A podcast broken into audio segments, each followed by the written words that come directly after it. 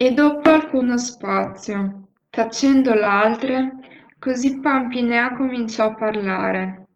Donne mie care, voi potete, così come io, molte volte aver udito che a niuna persona fa ingiuria chi onestamente usa la sua ragione.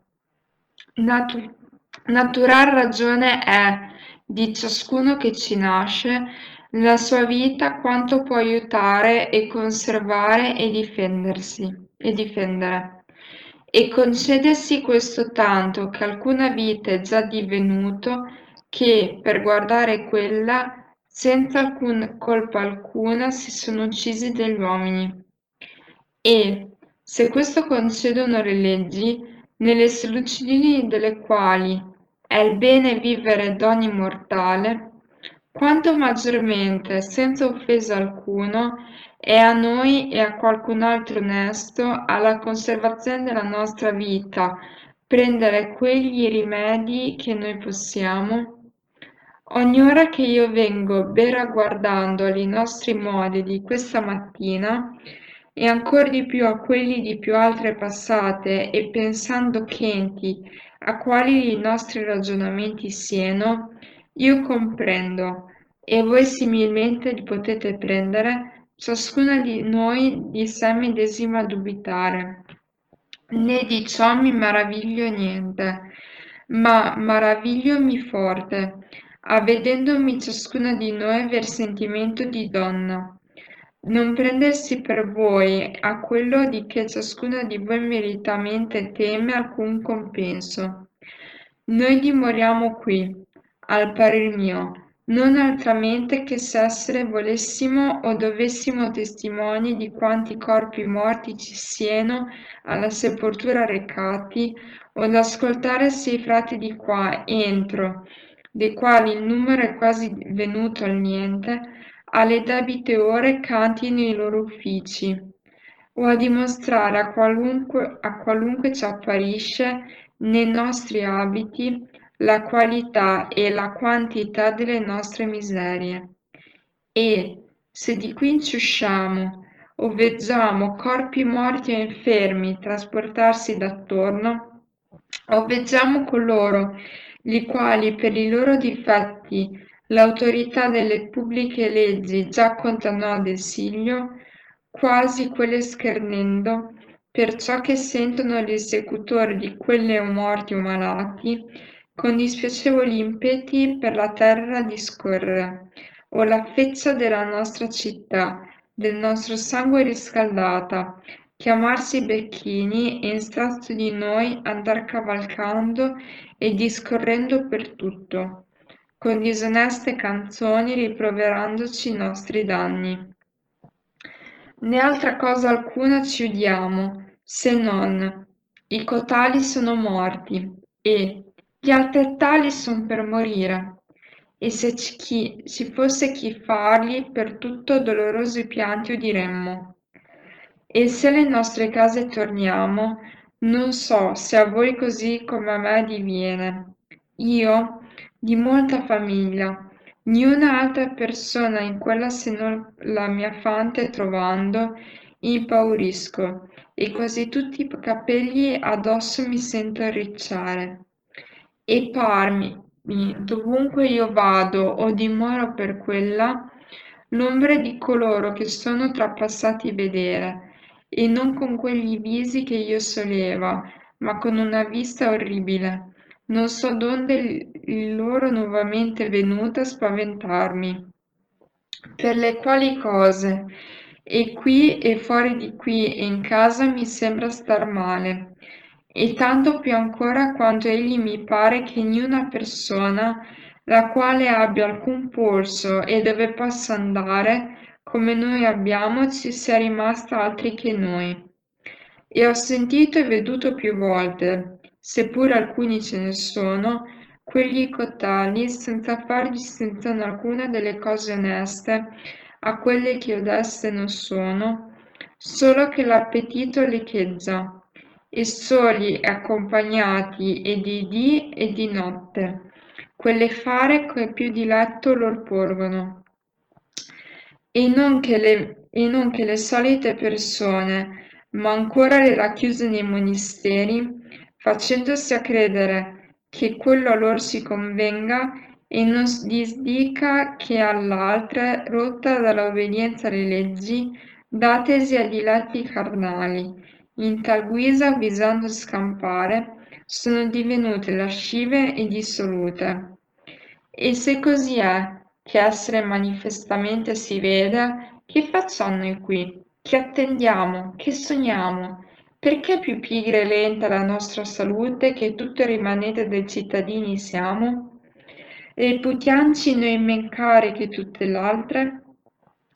O crediamo la nostra vita con più forti catene essere legata al nostro corpo che quella degli altri sia, e così di niuna cosa dobbiamo la quale abbia forza d'offenderla? Noi erriamo, noi siamo ingannate. Che bestialità è la nostra se così crediamo? Quante volte noi ci vorrei ricordare chienti e quali siano, sta- siano stati i giovani e le donne vinte da questa crudel pestilenza, noi ne vedremo apertissimo argomento. E perciò, a ciò che noi per ischifaltà o per tracuttaggine non cadessimo in quello, di che noi per avventura o per alcuna maniera volendo potremmo scampare, non so se a voi quella, quello se ne parrà che a me ne, parre, me ne parrebbe. Io giudicherei ottimamente fatto che noi, sì come noi siamo, sì come molti innanzi a noi hanno fatto e fanno, di questa terra uscissimo, e fuggendo come la morte i disonesti esempi degli altri, onestamente ai nostri luoghi in contado, dei quali a ciascuno di noi gran propria se ne andassimo a stare. E quivi quella festa, quell'allegrezza, quello piacere che noi potessimo, senza trapassare in alcuno atto il segno della ragione, prendessimo. Quivi si odono gli eccelletti cantare, vegionvisi verdeggiare i colli e le pianure, e i campi pieni di biade non altrimenti odeggiare che il mare, ed alberi ben mille maniere, e il cielo più apertamente, il quale, ancora che crucciato ne sia, non perciò le sue bellezze eterne ne, ne nega, le quali molto più belle sono a riguardare che le mura vuote della, no- vuote della nostra città. Ed ebbi oltre a questo l'aereo assai più fresco, e di quelle cose che alla vita bisognano in questi tempi v'è la coppia maggiore e minore il numero delle noie, perciò che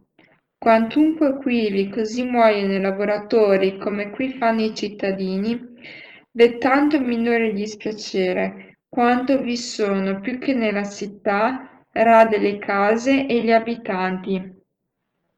E qui d'altra parte, se io ben veggio, noi non abbandoniamo persona,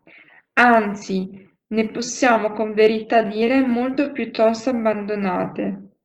perciò che i nostri, o morendo o da morte fuggendo, quasi non fossimo loro, solo in tale afflizione ne hanno, l'hanno lasciate. Niuna riprensione dunque può cadere in tal consiglio seguire. Dolore e noia, e forse morte, non seguendolo potrebbe avvenire. E perciò che, quando vi paia, prendendo le vostre fanti e con le cose opportune facendoci seguitare, oggi in questo luogo e domani in quello, quella allegrezza e festa, prendendo che questo tempo può forgere, credo che sia ben fatto a dover fare, e tanto dimorare in tal guisa che noi veggiamo, se prima da morte non sono sopraggiunte,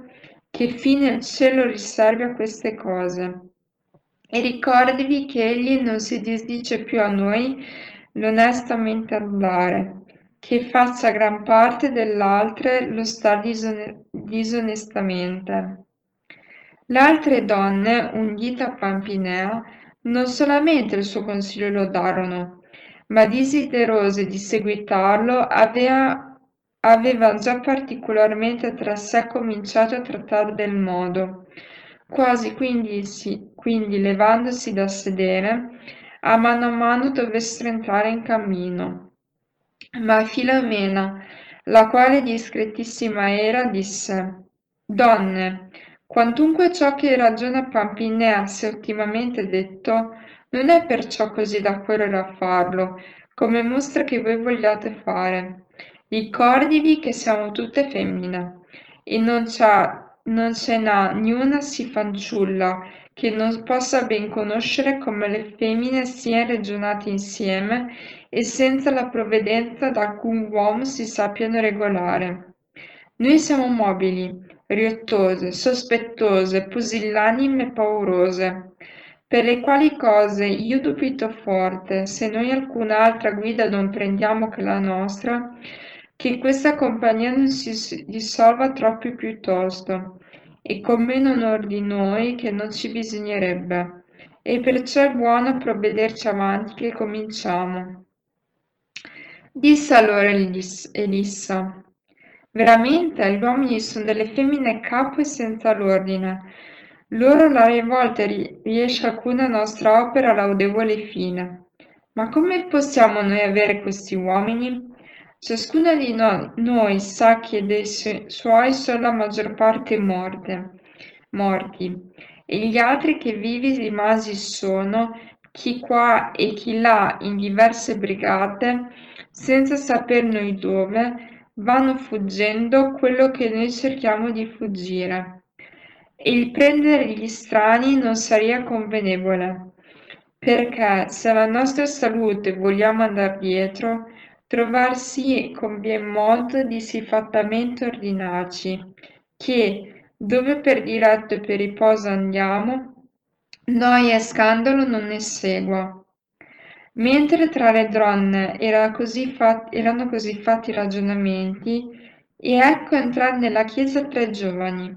Non perciò tanto meno di venticinque anni fosse l'età di colui che più giovane era di loro, nei quali né perversità di, perversità di tempo, né perdita di amici e di parenti, né paura di sé medesimi avea potuto amore non che spegnere ma raffreddare,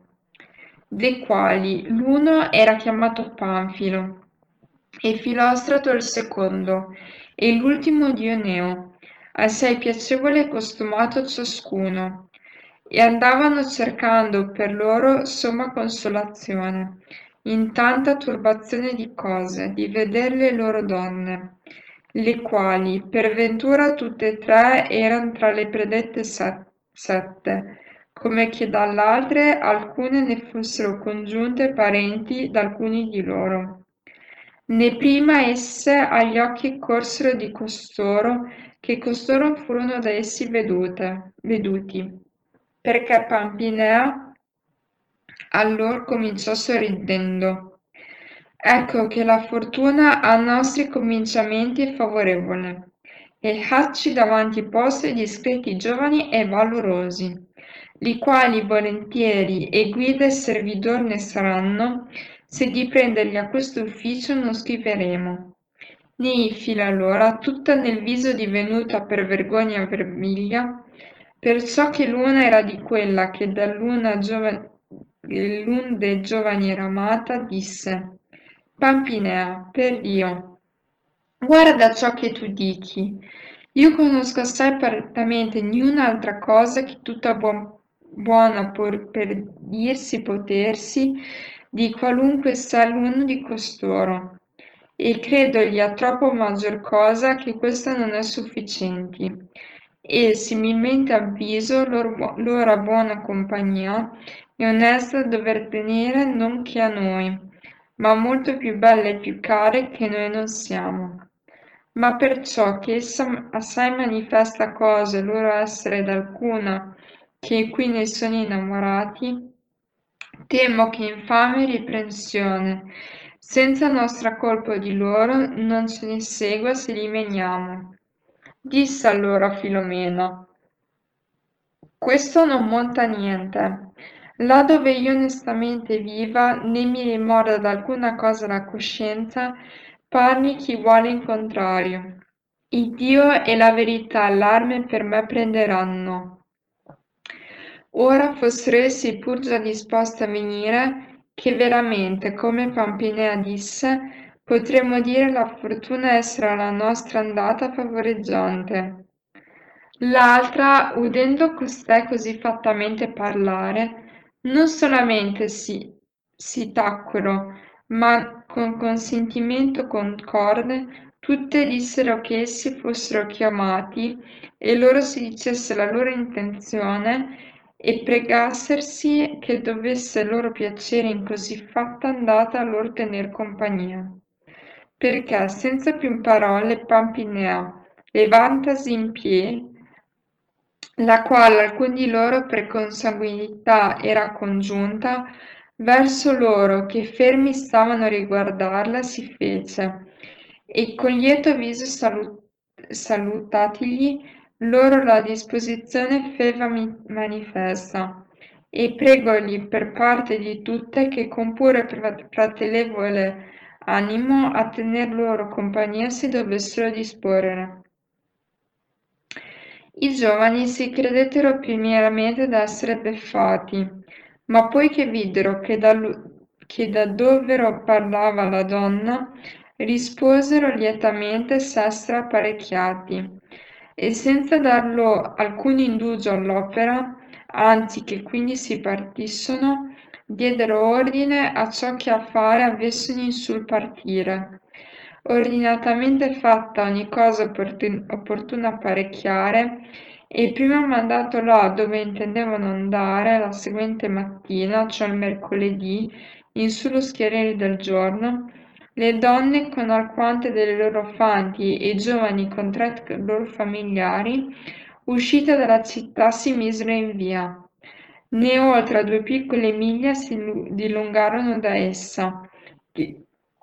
essi pervennero al luogo da loro primieramente ordinato. Era il detto luogo sopra una piccola montagnetta, da ogni parte lontano alquanto, alquanto le nostre strade, di vari albuscelli e piante tutte di verdi fronde ripiene piacevoli a riguardare. In sul colmo della quale era un palagio con belle gran cortile nel mezzo, e con logge e con sale e con camere, tutte ciascuna verso di sé bellissima, e di liete dipintura ragguardevole ornata, con pratelli d'attorno e con giardini meravigliosi, e con pozzi d'acqua freschissime e con volte piene di preziosi vini, cose più atte a curiosi bevitori che a sobrie oneste donne il quale, tutto spazzato e nelle camere lati fatti e ogni cosa di fiori nelle quali nella stagione si potevano avere, piena di giunchi giuncata, la veniente brigata trovò con, su, con suo non poco piacere. E positisi nella prima giunta a sedere, disse Dioneo, il quale a ogni altro era piacevole giovane e pieno di motti. Donne, il vostro senno più che il vostro avvedimento ci ha qui guidati. Io non so quello che dei vostri pensieri voi vi intendete fare. Li miei lasciai io in dentro alla, dalla porta della città, allora che io sono con voi poco fa me ne uscì fuori. E perciò, o voi a solattare a ridere e a cantare con me che insieme vi disponete, tanto dico quanto la vostra dignità s'appartiene, voi mi licenziate che io per i miei pensieri non ritorni e steami nella città tribolata, a cui Pampinea, non d'altra maniera che se similmente tutti i suoi avessi da sé cacciati, lieta rispose, Dioneo, ottimamente parli, festevolmente vivere si vuole, Né altra cagione dalle tristizie ci ha fatto fuggire. Ma perciò che le cose che sono senza modo non possono lungalmente durare. Io che cominciatrice fui dei ragionamenti, dai quali questa così bella compagnia è stata fatta pensando al continuare della nostra notizia e stimo, e stimo che di necessità sia convenire essere tra noi il punto principale,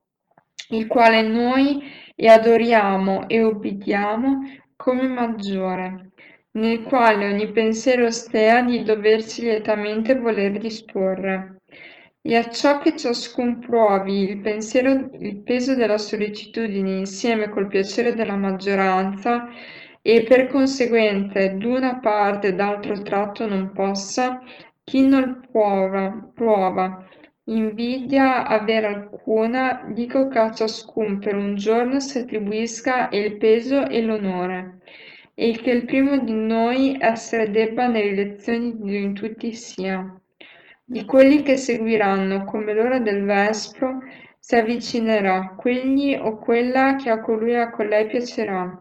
che quel giorno avrà, la, avrà avuto la signoria. E questo cotale secondo il suo arbitrio del tempo che la sua signoria deve stare del luogo e del modo nel quale a vivere abbiamo ordine e disponga. Queste parole sommamente piacquero ad una voce lei per reina del primo giorno elessero. E Filomena, corsa prestamente un loro, perciò che assai, assai volte aveva udito ragionare di quanto ono, on, onore le frondi di quello eran degno, e quanto degno d'onore facevano chi n'era meritamente incoronato, di quello alcuni rami colti nella fece una ghirlanda onorevole e apparente, la quale, messale sopra la testa, fu poi mentre durò la loro compagnia manifesto segno, e ciascun altro della real signoria e maggioranza. Pampinea, fatta reina, comandò che ogni uomo tacesse, avendo già fatti familiari i tre giovani e le loro fanti, che erano quattro davanti a chiamarsi, e tacendo ciascuno disse Acciò che io prima esempio dea a tutte voi, per la quale di in meglio procedendo, la vostra compagnia con ordine e con piacere, e senza alcuna vergogna viva e duri quanto a grado ne fia.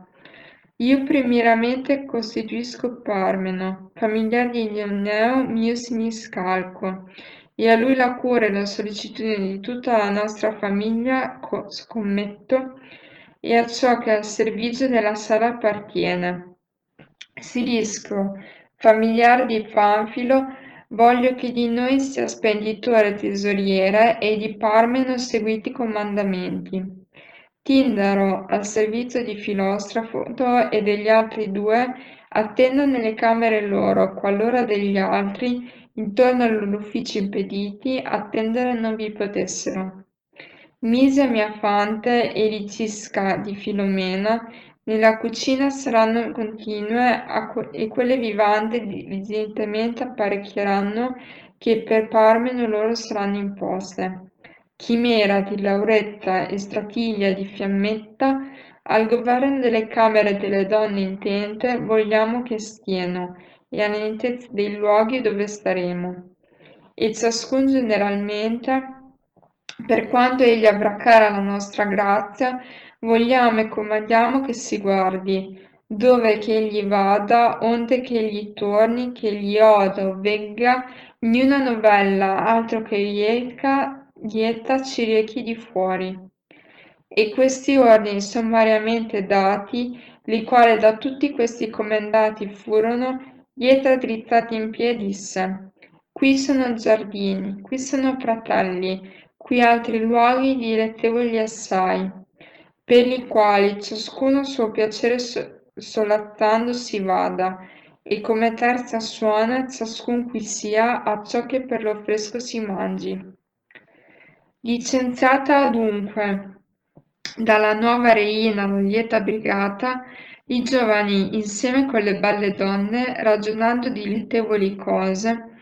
con lento passo si misero per uno giardino, belle e ghirlande di varie frondi facendosi amorosamente cantando. E poiché in quello tanto furono dimorati quanto di spazio dalla reina avuto aveano, a casa tornati, trovarono Parmeno, studiosamente aver dato il principio al suo ufficio, perciò che, entrati in sala terrena, quivi le tavole messe videro con tovaglie bianchissime e con bicchieri che d'argento parevano, e ogni cosa di fiori di ginestra coperta. Perché, data l'acqua alle mani, come piacque alla reina, secondo il giudizio di Parmeno, tutti andarono a sedere. Le vivande delicatamente fatte vennero e finissimi, e finissimi vini fur presti, e senza più che chetamente i tre familiari servirono le tavole dalle quali cose, perciò che belle ordinate erano rallegato ciascuno, con piacevoli motti con festa mangiarono, e levate le tavole, con ciò fosse cosa che tutte le donne carolar sapessero similmente giovani e parte di loro ottimamente a suonare e cantare, comandò la reina che gli strumenti venissero. E per comandamento di lei Dioneo prese un liuto e la fiammetta una viola, cominciarono soavemente una danza a suonare perché la reina con le altre donne insieme coi due giovani prese una carola con lento passo mandati i familiari a mangiare a carolar cominciarono e quella finita canzoni vaghette e liete cominciarono a cantare. In questa maniera stettero tanto che il tempo parve alla reina d'andare a dormire. Perché, data a tutti la licenza, i tre giovani e le loro camere da quelle delle donne separate se ne andarono, le quali, coi letti ben fatti così di fiori pieni la sala come trovarono, e simigliantamente le donne tra loro, perché spogliantesi s'andarono a riposare. Non era di molto spazio sonata nonna che la reina, levatasi, tutte l'altre fece levare, e similmente i giovani, affermando essere nocivo il troppo dormire di giorno, e così se ne andarono in uno pratello, nel quale l'erba era verde e grande ne vi poteva da alcuna parte il sole. E qui vi sentendo un suale venticello venire, sì come vale la loro reina, tutti sopra la verde erba si posero in cerchio a sedere a quella ella disse così: Come voi vedete il sole è alto e il caldo è grande, né altro sode che le cicale su per gli ulivi, perché l'andare al presente in alcun luogo sarebbe senza dubbio sciocchezza. Qui è bello e fresco stare, e acci, come voi vedete, i tavolieri scacchieri e pote ciascuno, secondo che all'animo gli è più di piacere di letto pigliare. Ma se in questo il mio parere si seguisse, non giocando nel quale l'animo dell'una delle parti convien che si turbi senza troppo piacere dell'altra o di chi sta a vedere, ma novellando, il che può porgere, dicendo uno, a tutta la compagnia che ascolta di letto. Questa calda parte del giorno trapasseremo, voi non avrete compiuta ciascuna di dire una sua novelletta, che il sole fia declinato e il caldo mancato, e potremmo dove più a grado vi fia andare prendendo di letto. E perciò, quando questo che io dico vi piaccia, che disposto sono in ciò di seguire il piacere vostro, faccianlo. E dove non vi piacesse, piacesse Ciascuno infino all'ora del vespro quello faccia che più gli, che più gli piace. Le donne parimente e gli uomini tutti lodarono il novellare. Adunque, disse la reina, se questo vi piace, per questa giornata prima voglio che libero sia ciascuno di quella materia ragionare che più gli sarà a grado. E rivolta a Panfilo, il quale alla sua destra sedea, Piacevolmente le disse che con una delle sue novelle all'altra desse principio. Alla onde Panfilo, udito il comandamento, udito il comandamento, prestamente,